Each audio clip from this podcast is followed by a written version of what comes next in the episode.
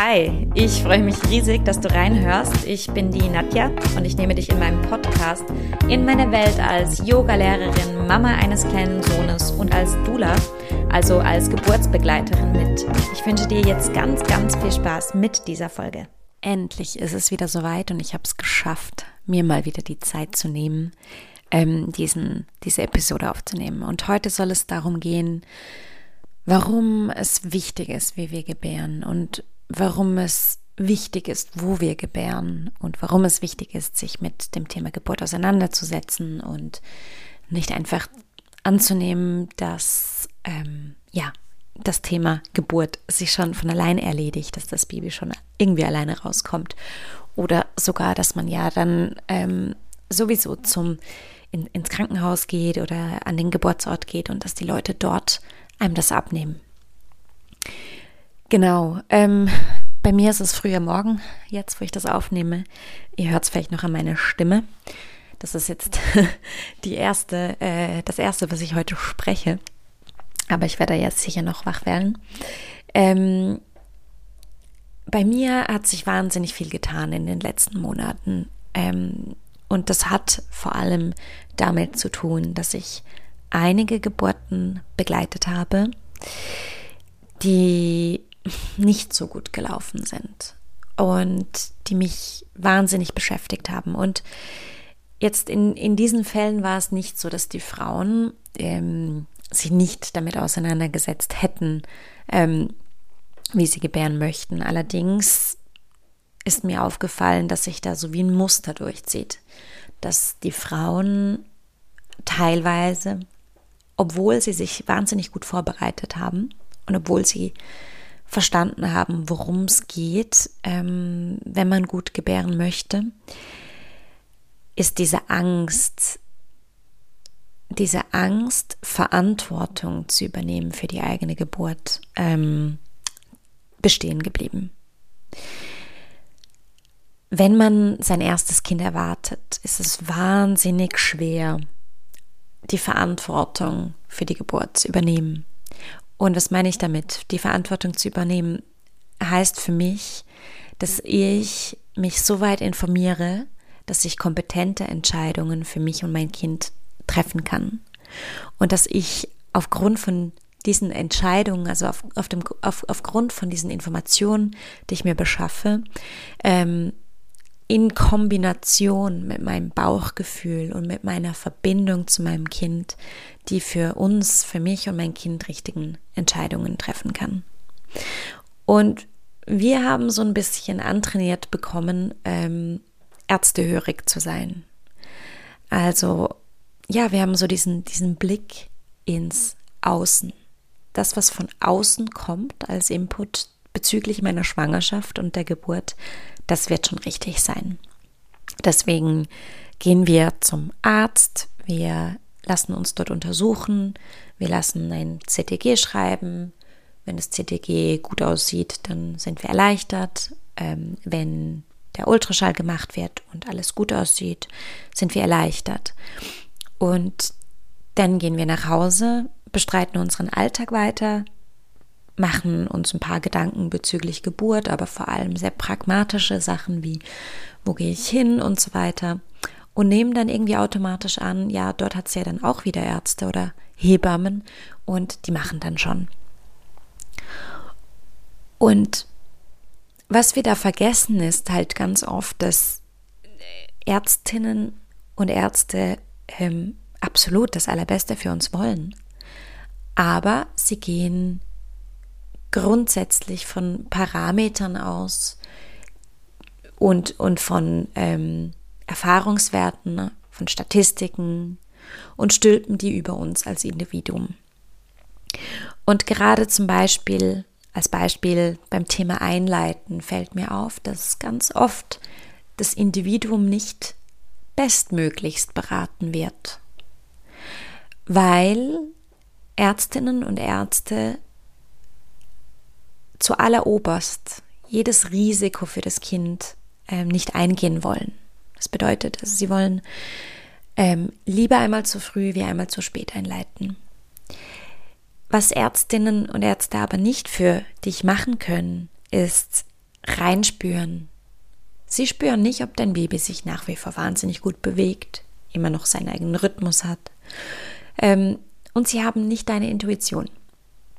Und auch diese Faktoren gehören da rein. Jetzt gerade beim Einleiten ähm, könnte ich noch ganz viel dazu sagen, warum ich das nicht sinnvoll finde, einfach ähm, ja beim ersten, bei der ersten Empfehlung fürs Einleiten einzuleiten, wenn gewisse Faktoren ähm, immer noch gut sind.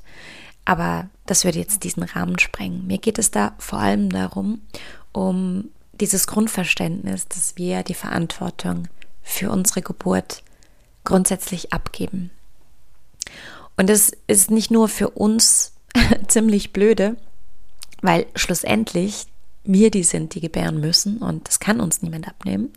Plus dazu, das muss man auch sagen, werden wir auch wieder in die Verantwortung genommen. Das heißt, wir müssen unterschreiben, dass wir mit allfälligen ähm, Eingriffen zum Beispiel einverstanden sind und so weiter. Also da wird schon geschaut, dass wir am Schluss niemanden verklagen können. Das ist unsere Geburt und es gehört auch so. Also ich finde, das muss auch gesagt sein. Es ist unser Kind. Wir tragen die Verantwortung. Der Punkt ist, wir sollten sie wirklich voll umfänglich ergreifen. Genau. Und das wird nicht mehr so wirklich gemacht. Und ich habe mich kürzlich mit einer befreundeten Hebamme unterhalten und die ist lang, langjährig in dem Beruf tätig. Ähm, die steht auch kurz vor der Pension und hat mir gesagt, Nadja, ich weiß langsam nicht mehr, was ich machen soll. Sie leitet ähm, in, einem, in einer sehr großen Klinik in Zürich die Geburtsverbreitungskurse, das muss man vielleicht noch sagen. Ähm, und dann hat sie gesagt, ich, ich leite diese Kurse und diese Arbeit mit Zweitgebärenden, die macht so viel Spaß, weil die Frauen wissen, was auf sie zukommt, die wissen, dass es notwendig ist, sich vorzubereiten. Und dann habe ich die Kurse mit den Erstgebärenden. Und die sitzen da und man hat das Gefühl, dass nur die Hälfte irgendwie an sie rankommt. Und sie hat dann gesagt, sie empfindet das fast als so eine gewisse Geburtsarroganz. Das ist so eine Haltung, ja, ja, das geht mich nur so halb was an. Ja, ja, das kommt dann schon gut.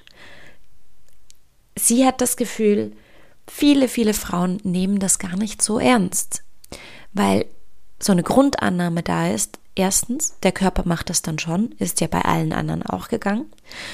Und zweitens, da gibt es ja dann Leute, die mir das abnehmen.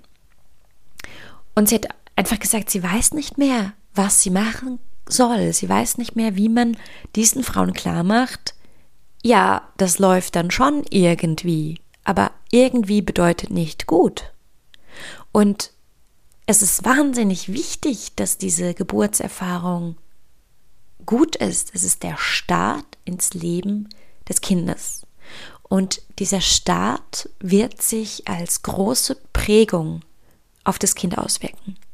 Aber es ist nicht nur der Start ins Leben vom Baby, sondern eben auch für dich der Start ins Leben als Mutter. Und ob du da reingehst als Mutter und geschwächt bist, vielleicht sogar traumatisiert bist, wenn die Bindung erschwert ist, dann wird sich all das wahnsinnig auf den Selbstwert ähm, niederlegen. Dann wird es für dich wahnsinnig schwierig sein, diese Identität als Mutter anzunehmen. Das wird einen Rattenschwanz nach sich ziehen. Und ich glaube, dem sind wir uns überhaupt nicht bewusst, wie wichtig das ist, dass wir da gestärkt rauskommen. Das heißt nicht, dass die Geburtserfahrung per se schön sein muss. Aber wir sollten unser Bestes dafür tun, diese Verantwortung für uns zu übernehmen, weil es eine riesengroße Sache ist, die wir nicht unterschätzen sollten. Genau. Ähm, und das ist, das ist so wichtig und trotzdem merke ich und meine, meine befreundete Hebammenfreundin, dass ähm, diese Vorbereitung sehr auf die leichte Schulter genommen wird. Und oft kommt auch der Grund, ja, die Natur macht das ja dann schon. Und auch ich sage in meinen Kursen oft, hey, gebären musst du nicht lernen. Musstest du lernen zu menstruieren? Wahrscheinlich nicht, ne? Der Körper hat das einfach gemacht. Und das stimmt schon. Allerdings ist es halt wichtig zu verstehen, was der Körper macht. Dass wir früher oder später eine Menstruation haben werden, das wussten die meisten von uns, würde ich sagen. Und die, die das nicht wussten, die waren ziemlich geschockt, als sie plötzlich Blut in der Unterhose gefunden haben. Und das werden sie wahrscheinlich heute auch noch wissen. Und das ist ein bisschen ähnlich. Wir müssen wissen, und zwar im Detail wissen, was unser Körper machen wird. Denn das, was unser Körper während der Geburt machen wird, ist ein absolutes Wunder. Da geht so eine universelle Kraft durch den weiblichen Körper. Das kann man sich gar nicht vorstellen. Und früher war es halt so, dass unsere Geburtskultur ein bisschen eine andere war. Als es noch viele Hausgeburten gab, haben wir zu Hause geboren. Da haben wir ähm, mit Hilfe von Familienmitgliedern, die meistens weiblich waren, geboren. Da durfte vielleicht auch schon mal eine große Schwester, ähm, eine, eine junge Frau dabei sein, wenn ihre Cousine äh, ihr erstes Baby bekommt.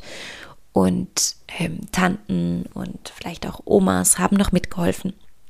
Und so war das Thema Geburt in der Familie wahnsinnig präsent. Vor allem unter den Frauen. Unter den Frauen war Gebären kein Mysterium. Die allermeisten Frauen waren schon mal an einer Geburt dabei oder aber man hat das im Kreis der Familie ähm, besprochen, respektive im Kreis der Frauen der Familie besprochen und man war dann auch im Wochenbett dabei.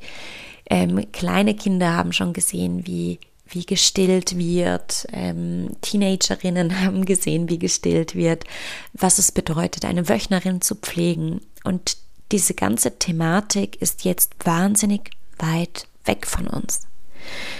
Als ich schwanger war, habe ich noch nie eine Geburt miterlebt. Ich konnte mir nicht vorstellen, wie das ist, wenn man gebären tut. Ich habe mir natürlich einige Videos dann angesehen, aber ich war nie dabei. Die Videos sind geschnitten. Niemand schaut sich ein neun bis zwölfstündiges Video an. Und genau, was ich sagen will, ist, diese ganzen Dynamiken um die Geburt, die bleiben ein Mysterium, bis man sie selbst erlebt. Und es ist nochmal was ganz anderes, wenn man sie im eigenen Leib erlebt, als wenn man sie als Zuschauer oder ja, Hilfsperson, Begleiterin erlebt. Und jetzt, seit ich als Dula arbeite, habe ich viele Geburten gesehen in den letzten Jahren und, und mir fällt jedes Mal mehr auf über Muster, über Dynamiken, die jedes Mal vorkommen, über, über diese Natur der Frau, und wie die sich ausdrückt während der Geburt. Und ich gehe davon aus, dass es mir, falls ich noch ein zweites Baby auf die Welt bringen sollte irgendwann, dass mir das wahnsinnig helfen wird, zu verstehen, wie mein Körper reagiert. Und das ist genau, worauf ich raus will. Wenn wir uns nicht vorbereiten, und das ist wirklich das Mindeste, was wir tun sollten, dann beginnt unser Körper Sachen zu tun, die er absolut tun soll, die normal sind, die er wunderbar macht.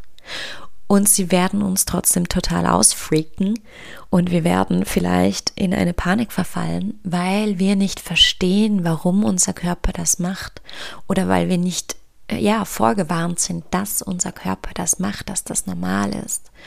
Und das kann wahnsinnige Angst triggern. Und ich gehe mal davon aus, wenn du den Podcast hörst, hast du entweder schon Kinder bekommen und möchtest dich nochmal mit dem Thema Geburt auseinandersetzen oder du bist gerade schwanger. Und gerade schwanger muss ich nicht erzählen, dass äh, die Emotion Angst eine der weit verbreitetsten Emotionen ist, wenn es um die Geburt geht. Und Angst, ja, Angst ist halt einfach ein großer Scheiß, muss man sagen. Und ich sag auch in meinen Kursen immer wieder, die Angst ist dein eigentlicher Feind. während der Geburt, nicht der Schmerz. Einige Frauen haben Angst vor der Geburt, weil sie Angst haben, nicht mit dem Schmerz umgehen zu können. Andere sagen, nö, ich habe gar keine Angst, bereiten sich aber nicht so richtig vor, wissen nicht genau, was auf sie zukommt und werden dann doch von der Heftigkeit der Wehen während der Geburt so wie ein bisschen überrollt. Und sobald dieser Schmerz auftaucht, bekommen sie dann Angst. Und das ist ja eigentlich auch eine normale Reaktion. Also was, was ist Schmerz? Schmerz ist eigentlich eine, eine Warnfunktion. Ähm, wir kennen alle das berühmte Beispiel mit der heißen Herdplatte, wo wir die Hand auf die heiße Herdplatte gelegt haben als Kind. Es war heiß, es hat wehgetan. Ähm, der Schmerz hat uns ganz klar gezeigt, jetzt musst du die Hand wieder wegnehmen, sonst verletzt du dich ernsthafter. Insofern war das richtig toll von unserem Körper, dass dieses Schmerzsignal so schnell äh, eingekickt ist, weil es uns davor beschützt, dass, ähm, ja, dass, dass schlimmere Verletzungen entstehen. Und während der Geburt ist es zwar ähnlich, aber halt nicht genau gleich.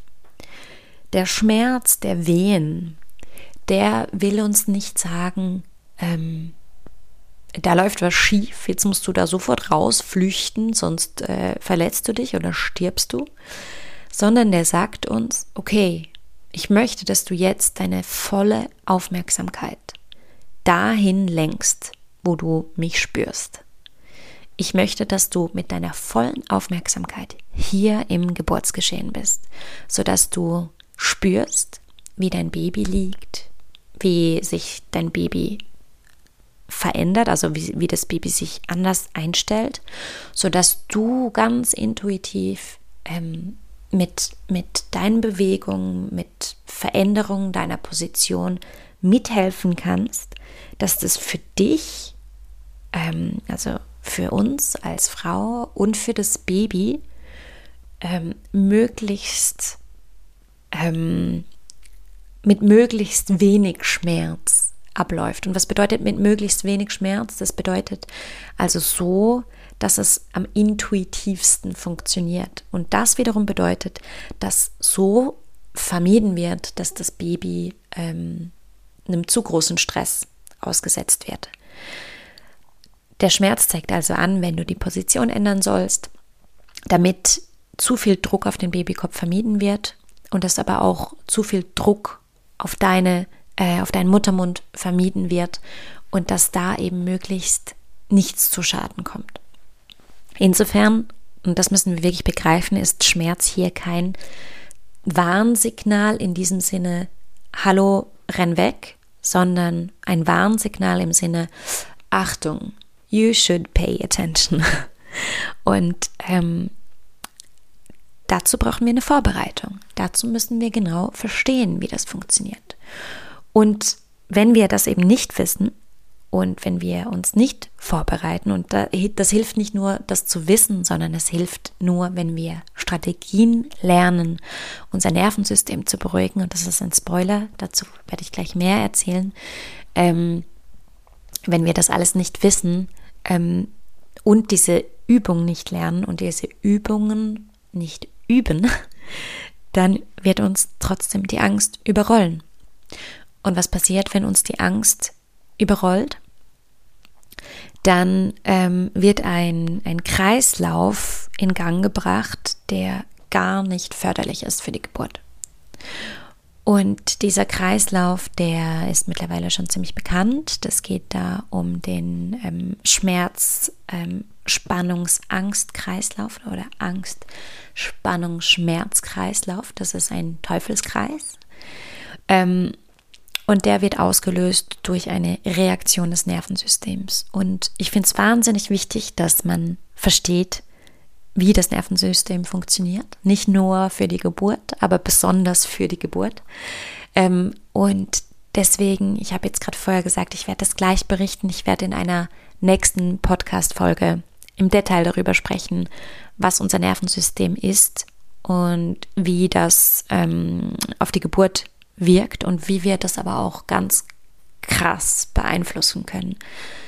Und diese Folge wird nicht nur interessant sein für werdende Mamis oder eben Mamas, die sich mit dem Thema Geburt nochmal auseinandersetzen wollen, sondern für jeden anderen Menschen, weil wir unser Nervensystem regulieren lernen sollten. Und zwar alle. Ähm, es hilft bei Angstgefühlen im Allgemeinen, Angstattacken. Es hilft, sein eigenes Trauma zu verstehen, wenn man Trauma erlebt hat. Und es hilft grundsätzlich, mit Stress besser umzugehen. Ähm, genau, ich freue mich, wenn du wieder reinhörst. Ich habe vor, diesen Podcast jetzt wieder regelmäßiger zu machen. Und wenn du mir irgendwelche Anmerkungen ähm, mit, mitgeben möchtest, dann freue ich mich, wenn du mir schreibst. Das geht am besten im Moment auf äh, Instagram. Das findest du in den, in den Captions. Und ja, ansonsten freue ich mich sonst auf Feedback, gerne auch Fragen, ähm, Themenvorschläge für andere Podcasts. Und ich, ja, ich wünsche dir bis dahin eine gute Zeit und ja, mach's gut.